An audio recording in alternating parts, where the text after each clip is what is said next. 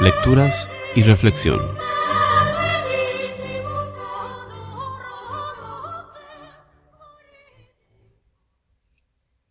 Lectura del libro del profeta Isaías. En aquellos días el Señor habló a Acaz. Pide una señal al Señor tu Dios, en lo hondo del abismo o en lo alto del cielo. Respondió Acaz, No la pido, no quiero tentar al Señor.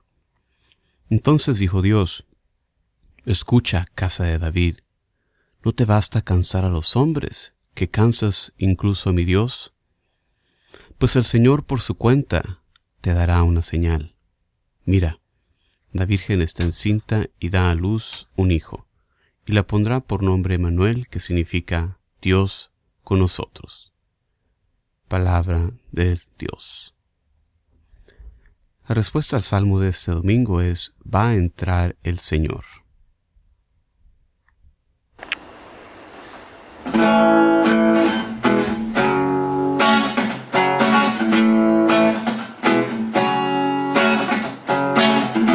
Va a entrar el Señor.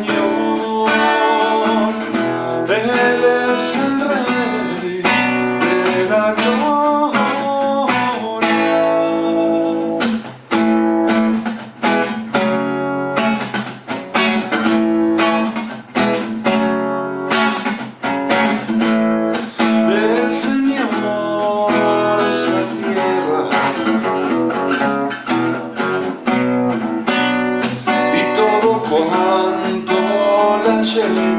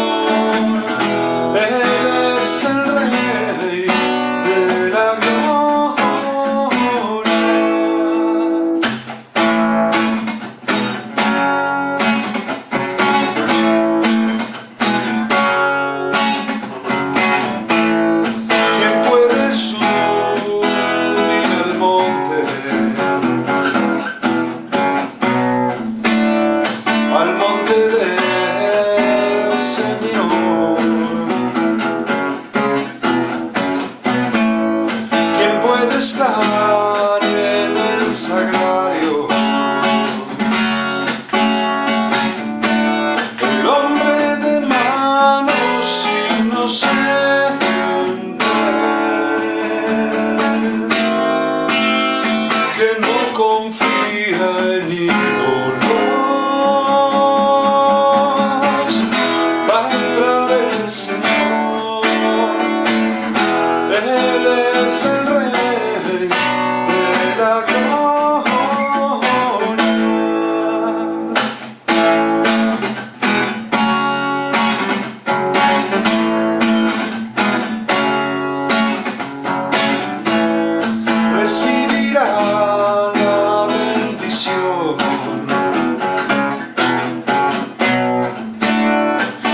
Señor le hará justicia. El Dios de la salvación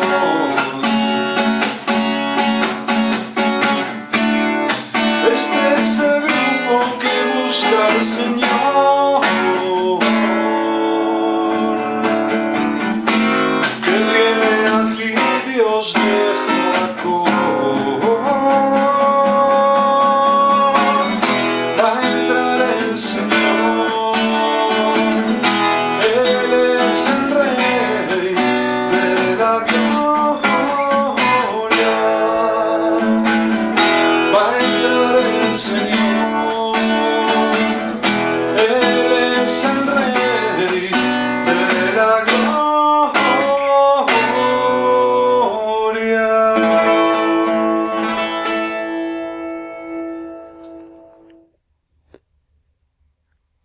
De la carta del apóstol San Pablo a los romanos. Pablo, siervo de Cristo Jesús, llamado a ser apóstol, escogido para anunciar el Evangelio de Dios. Este Evangelio, prometido ya por sus profetas en las Escrituras Santas, se refiere a su Hijo nacido, según la carne, de la estirpe de David, constituido según el Espíritu Santo Hijo de Dios, con pleno poder por su resurrección de la muerte, Jesucristo nuestro Señor. Por Él hemos recibido este don y esta misión, hacer que todos los gentiles respondan a la fe para gloria de su nombre. Entre ellos están también ustedes, llamados por Cristo Jesús. A todos los de Roma, a quienes Dios ama y ha llamado a formar parte de los santos, les deseo la gracia y la paz de Dios nuestro Padre y del Señor Jesucristo. Palabra de Dios. Proclamación del Santo Evangelio según San Mateo. El nacimiento de Jesús fue de esta manera. María, su madre, estaba desposada con José, y antes de vivir juntos resultó que ella esperaba un hijo por obra del Espíritu Santo. José, su esposo, que era justo y no quería denunciarla, decidió repudiarla en secreto. Pero apenas había tomado esta resolución, se le apareció en sueños un ángel del Señor que le dijo, José, hijo de David, no tengas reparo en llevarte a María, tu mujer, porque la criatura que hay en ella viene del Espíritu Santo. Dará a luz un hijo, y tú le pondrás por nombre Jesús, porque él salvará a su pueblo de los pecados. Todo esto sucedió para que se cumpliese lo que había dicho el Señor por el profeta. Miren, la Virgen concebirá y dará a luz un hijo, y le pondrá por nombre Emanuel, que significa Dios con nosotros. Cuando José despertó, hizo lo que le había mandado el ángel del Señor y se llevó a casa su mujer. Palabra de Dios. Reflexión. En la primera lectura, Isaías nos describe eh, durante un tiempo tumultuoso en la historia del pueblo de Dios. Se encontraban aliados los reinos de Siria, conocido también como Aram, e Israel, a veces también mencionado como Efraín. Ellos en contra del reino de las tribus del sur de Judá. Ante el acecho, el rey Ahaz recibe palabras de aliento diciéndole a Isaías, comunicando la palabra de Dios, ten calma, que no desmaye tu corazón profeta incluso ofrece una señal para Haz, pero Haz se rehúsa. El Señor la da de cualquier manera. La señal es que una virgen dará a luz a un hijo que pondrá por nombre Emanuel, que significa Dios con nosotros. Y esto se cumple, como nosotros cristianos sabemos, con la encarnación de nuestro Señor, quien toma la carne humana y puso su morada entre nosotros.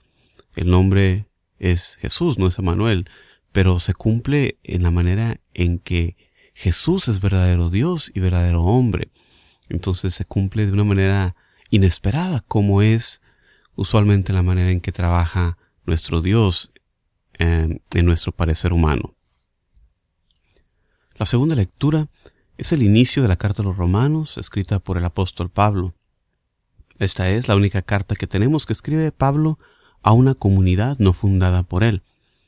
Por eso, a diferencia de otras cartas, aquí en esta Pablo se preocupa por dar más detalles de su predicación. En este pasaje nos da una especie de carta de presentación. Se identifica como apóstol, es decir, enviado. Es enviado para proclamar la buena nueva del Evangelio de Cristo. Debido a que su audiencia es una comunidad judeocristiana, Pablo identifica a Cristo Jesús en términos que ellos pueden entender, o sea, lo identifica como hijo de David, que ya había sido anunciado en las escrituras en el Antiguo Testamento. Aquí también Pablo comparte con la comunidad de los cristianos en Roma que la resurrección es el fundamento de nuestra fe.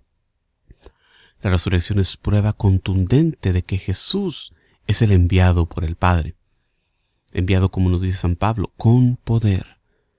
Por el bautismo Jesús nos da la gracia para poder ser como Pablo enviados, apóstoles del Evangelio. Por eso estamos contentos en este tiempo de Adviento. La razón de nuestra alegría es que la posibilidad de la salvación se nos ha dado en Jesucristo.